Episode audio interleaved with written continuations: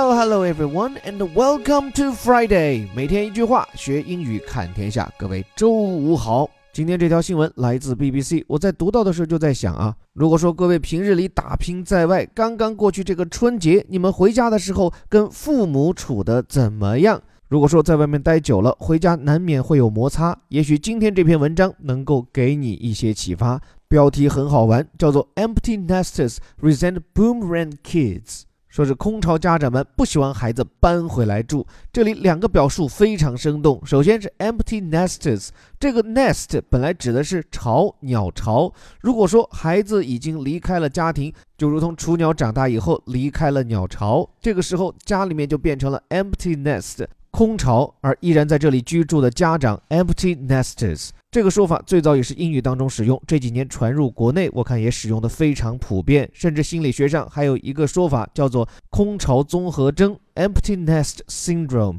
那在这里与这些空巢家长们相对应的是另一种子女，叫做 boomerang kids。什么叫做 boomerang？这个词原本都不来自英语，而是一个土著语言，表示原始部落的一种武器——回旋镖。所以一开始翻译这句话，我自己都感到犹豫。回旋镖子女这种表述，可能大家还没怎么听说。不过想想也是生动哈。出门在外以后，又重回家庭，与父母居住在一起，这样的孩子叫做 boomerang kids。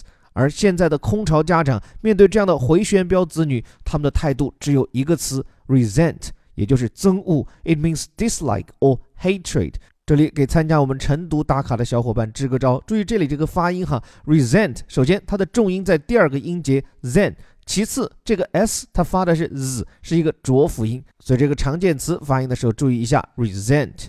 说实话，resent 这个词的好恶程度还挺强烈的。为什么家长这么不待见自己这些倦鸟归林的子女呢？来看下面一段：Adults who move back home after moving away are causing their parents stress and conflict. A study suggests. 说一项研究表明，哈，成年人如果离家以后又搬回去住，通常会使得他们的父母情绪焦虑并产生冲突。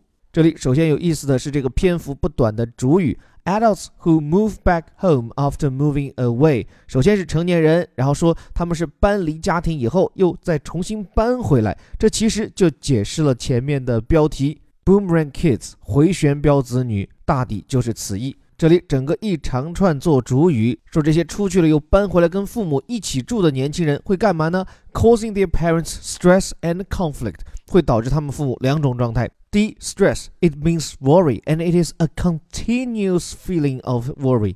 这个词表示的是持续的焦虑。后面，conflict，it is a state of disagreement or argument between people。这个词表示的是意见不合，甚至是争执。 尤其这个 conflict，我觉得用它来表示人际关系中那种紧张的对峙状态是个贴切的好词，因为它通常表示的是那种拌嘴呀、意见不合呀，但是又不至于到你死我活的境地。所以父母与孩子之间的这种争执或者是意见不合 （conflict between parents and their kids） 恰到好处。对了，这里一个句式要提醒各位：cause somebody 后面跟上的 stress 和 conflict 都是名词。So here, bring their parents stress and conflict. Another way of saying so is that they bring their parents stress and conflict. 那么这项最新研究是如何揭示出父母与子女之间这种相爱相杀的关系呢？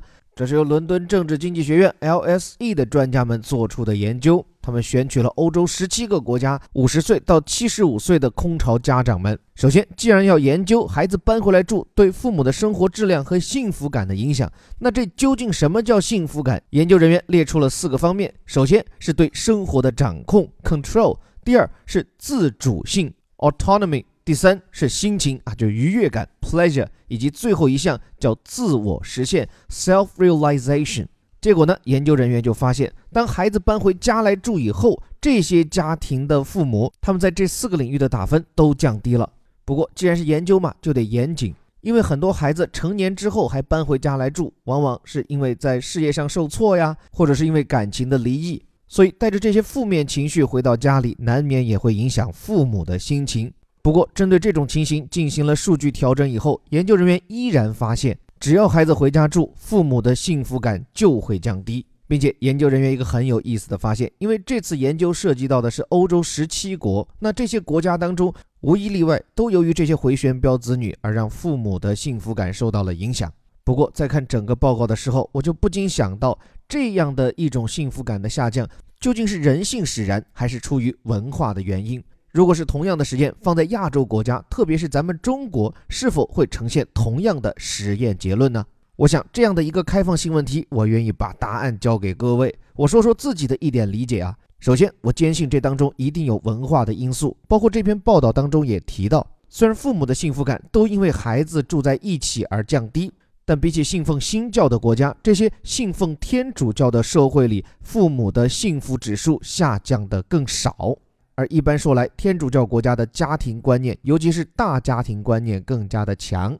新教社会则更包容，甚至是鼓励个体的独立。所以，我想，同样的假设，如果放到中国，对于这样一个更加注重家庭观念、更加遵从传统孝道的社会来说，父母肯定比起西方社会更希望子女在身边。但是，我们也许应该看到，在心理学上有一个心理断奶的问题，并且这种断奶不只是子女一方，也来自于父母一方。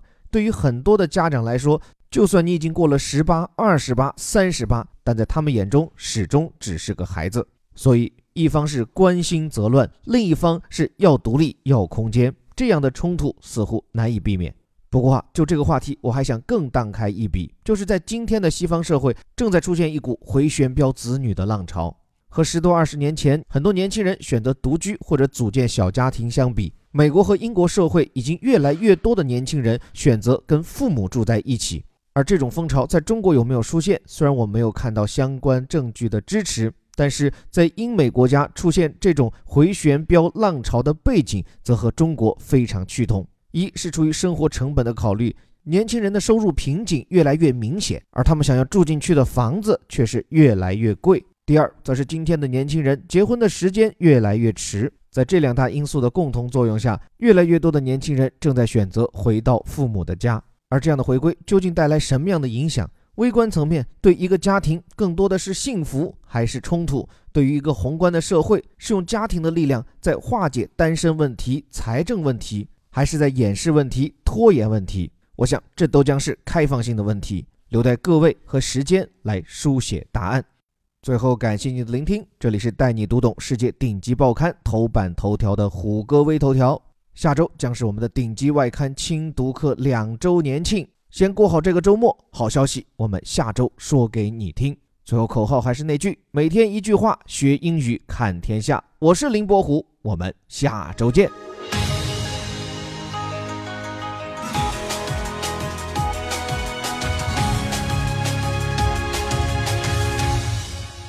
Empty nesters resent boomerang kids.